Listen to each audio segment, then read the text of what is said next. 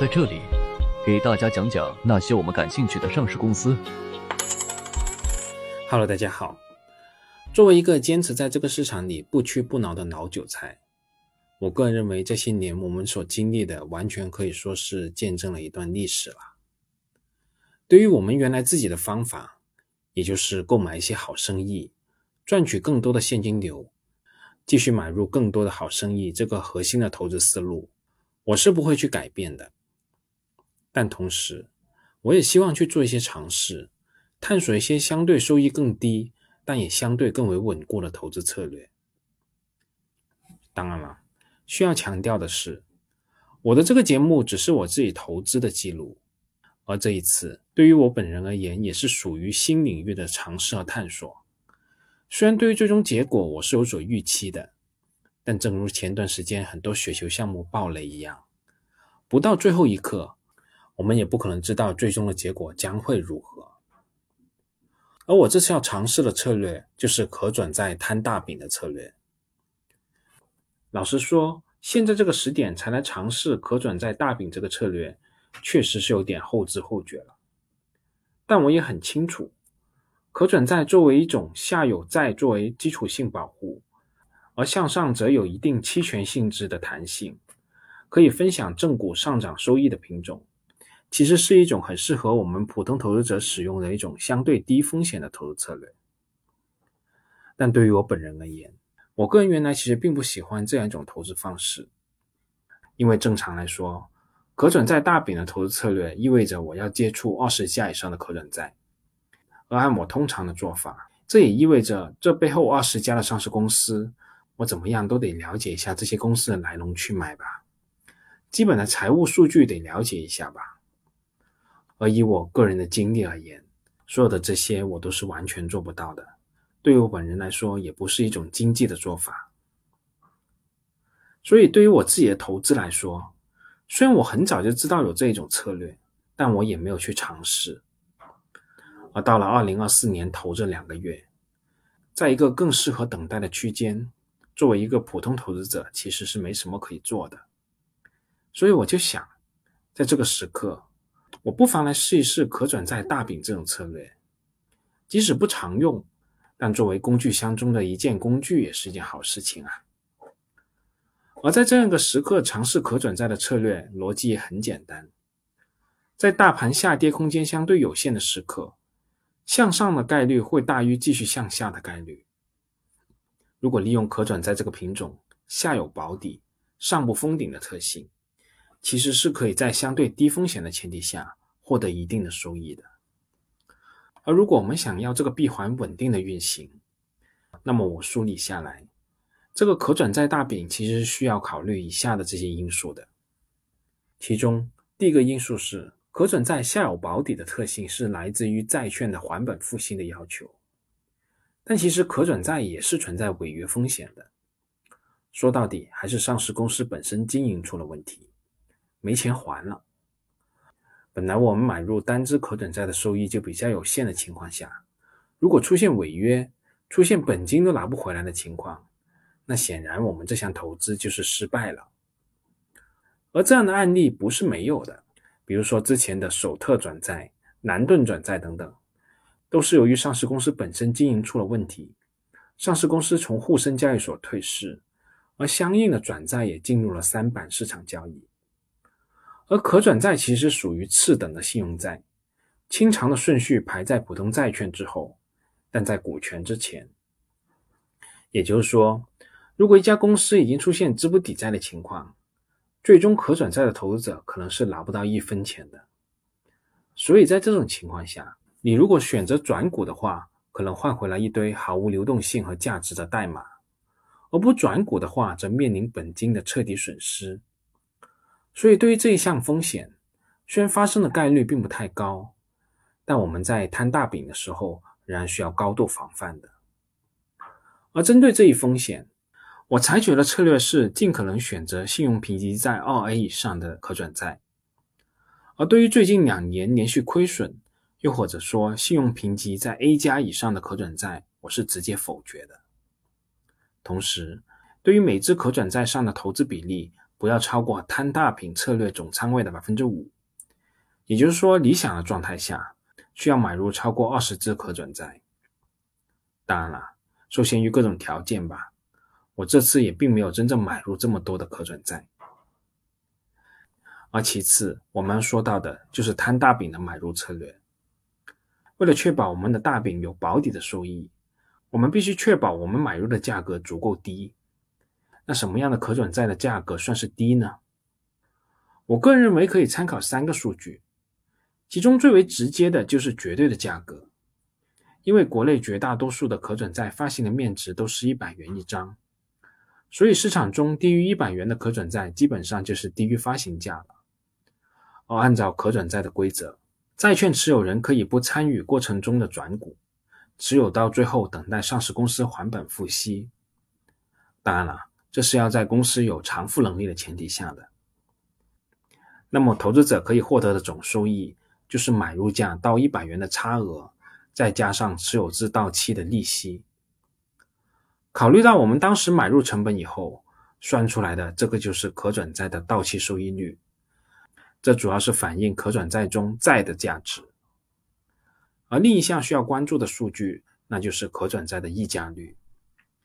它是指可转债市场成交价格相对于它转股价高出的溢价程度。从市场中交易的可转债的情况来看，可转债的溢价率可以分成三种情况，分别是高溢价、低溢价和负溢价三种情况。高溢价的可转债一般分成两类，一类是风险比较高的高价高溢价的转债，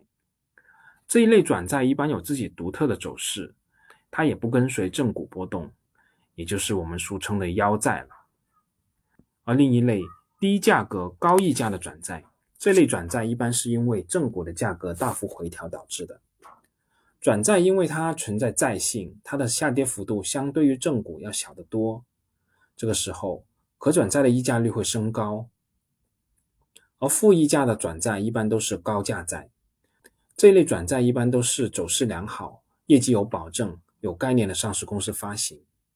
负溢价的最大用处就是处于转股期的转债可以进行转股套利。当然了，我们也要说，这种机会可以说是可遇而不可求的。而在一般情况下，可转债的溢价率越低，可转债的股性越强，也就是说，债券的价格越容易随着股票的价格波动而波动。所以，作为我们摊大饼的投资者。想避开股市的风险，又想知道股票的收益，就会尽可能选择低溢价率的可转债进行买入。当转股的溢价率越低，正股上涨的幅度就越容易传导到可转债上；而相反，转股的溢价率越高，正股就越难带动可转债价格上涨。大家可以设想一下，如果可转债的溢价率仅有百分之五，基本上可转债就是跟随正股价格上涨。而如果溢价率达到百分之一百，那么正股的价格与可转债的价格之间就没啥关系了。而作为我们摊大饼的投资者来说，我个人认为可以选择溢价率在百分之五到百分之二十区间内的可转债进行投资。当然了，需要强调的是，我们作为摊大饼的投资者，肯定希望尽可能买入价格低、溢价率低、信用评级高而到期收益率还高的可转债标的。但事实上，哪会有这样的事啊？正如我们基本上不可能以便宜的价格买入优秀公司一样，我们也不可能买入一只同时满足以上条件的可转债。这其实是一个权衡的过程。我们可以以价格低作为一个核心参考，在价格低的基础上，尽可能寻找信用评级相对较高、到期收益率高、溢价率相对低的可转债进行买入。可能在某一个时间点。价格低的可转债数量不多，所以在买入的时候，先选择满足条件的可转债买入，后续等待机会，在市场整体可转债价格大幅下跌的时候，再将价格低的可转债纳入大饼。那在最后，我还需要简单介绍一下可转债的强制赎回制度。所谓的强制赎回，也就是说，当正股价格满足一定条件以后。发行可转债的上市公司有权利按照债券的面值加上当期应计的利息的价格赎回全部或者部分没有转股的可转债。我们的市场中绝大多数的可转债发起强制赎回的条件都是正股在连续三十个交易日中至少有十五个交易日的收盘价格高于转股价格的百分之一百三十，公司就可以选择发起强赎。当然了，上市公司也可以不发起强赎，但强赎意味着上市公司无需还本付息，所以在绝大多数的情况下，上市公司都会选择强赎。也可以这么说。国内绝大多数公司发行的可转债都是奔着发行股份去的，所以绝大部分的可转债都是以强赎告终。而当正股价格持续下跌，都跌到转股价以下了，在这种情况下，投资者肯定是不会转股的。而上市公司的本意就是把股份卖给投资者，这个时候，他们可以选择向下修正转股价格，以促使投资人积极转股。可转债的下修条款，对于上市公司和可转债持有人而言，都是一个双赢的条款。对于上市公司来说，他们可以不用还钱了；而对于转债的投资者来说，下修成功意味着手里的转债又值钱了，因为又可以打折换股票了。这样的情况下，可转债的价格就会上涨回来。可转债的下修条款可以说是这个品类在安全性上优于其他证券品种的又一个核心因素。其实说到这里，我们基本上就说清楚了，可转债大饼赚钱的方式，其实在于可转债基本上是以强赎的方式结束，而强赎的发生意味着可转债的价格大概率是超过一百三十元的，而我们摊大饼的时候。可转债的买入价格基本上是在一百元以下，所以每张转债我们大概率可以赚取三十元以上的收益。这里面存在的不确定性在于企业经营的恶化和实现这个收益所需要的时间。而最后的最后，我需要指出的是，作为使用摊大饼这种策略的佛系投资者，在大饼摊开以后，其实仍然需要持续关注相关可转债的强赎信息的。一般而言，当强赎发生以后，高溢价率的可转债会发生价格下跌，可转债的价格会回落到转股价值附近。所以，如果可转债发生强赎而你不知道的话，你的收益会大幅下跌。同时，如果我们踩狗屎运了，刚好手里的可转债发生暴涨，转股的溢价率大幅上升，而这种情况下，我们不妨也可以提前卖出转债。所获取的收益可能会比等待强赎要更高。而说回我自己这次的尝试，我初步买入了九只转债，它们分别是三房转债、利源转债、道氏转债、希望转债二、美景转债、广汇转债、鲁泰转债、首华转债、汇通转债等等这九只。好啦，我们这次先说这么多。后续有进一步想法的话，我再跟大家说吧。好了，这次这么多，我们下次再见。本节目仅作为个人投资的记录，所谈及的投资标的不涉及任何形式的推荐，请独立思考并自担风险。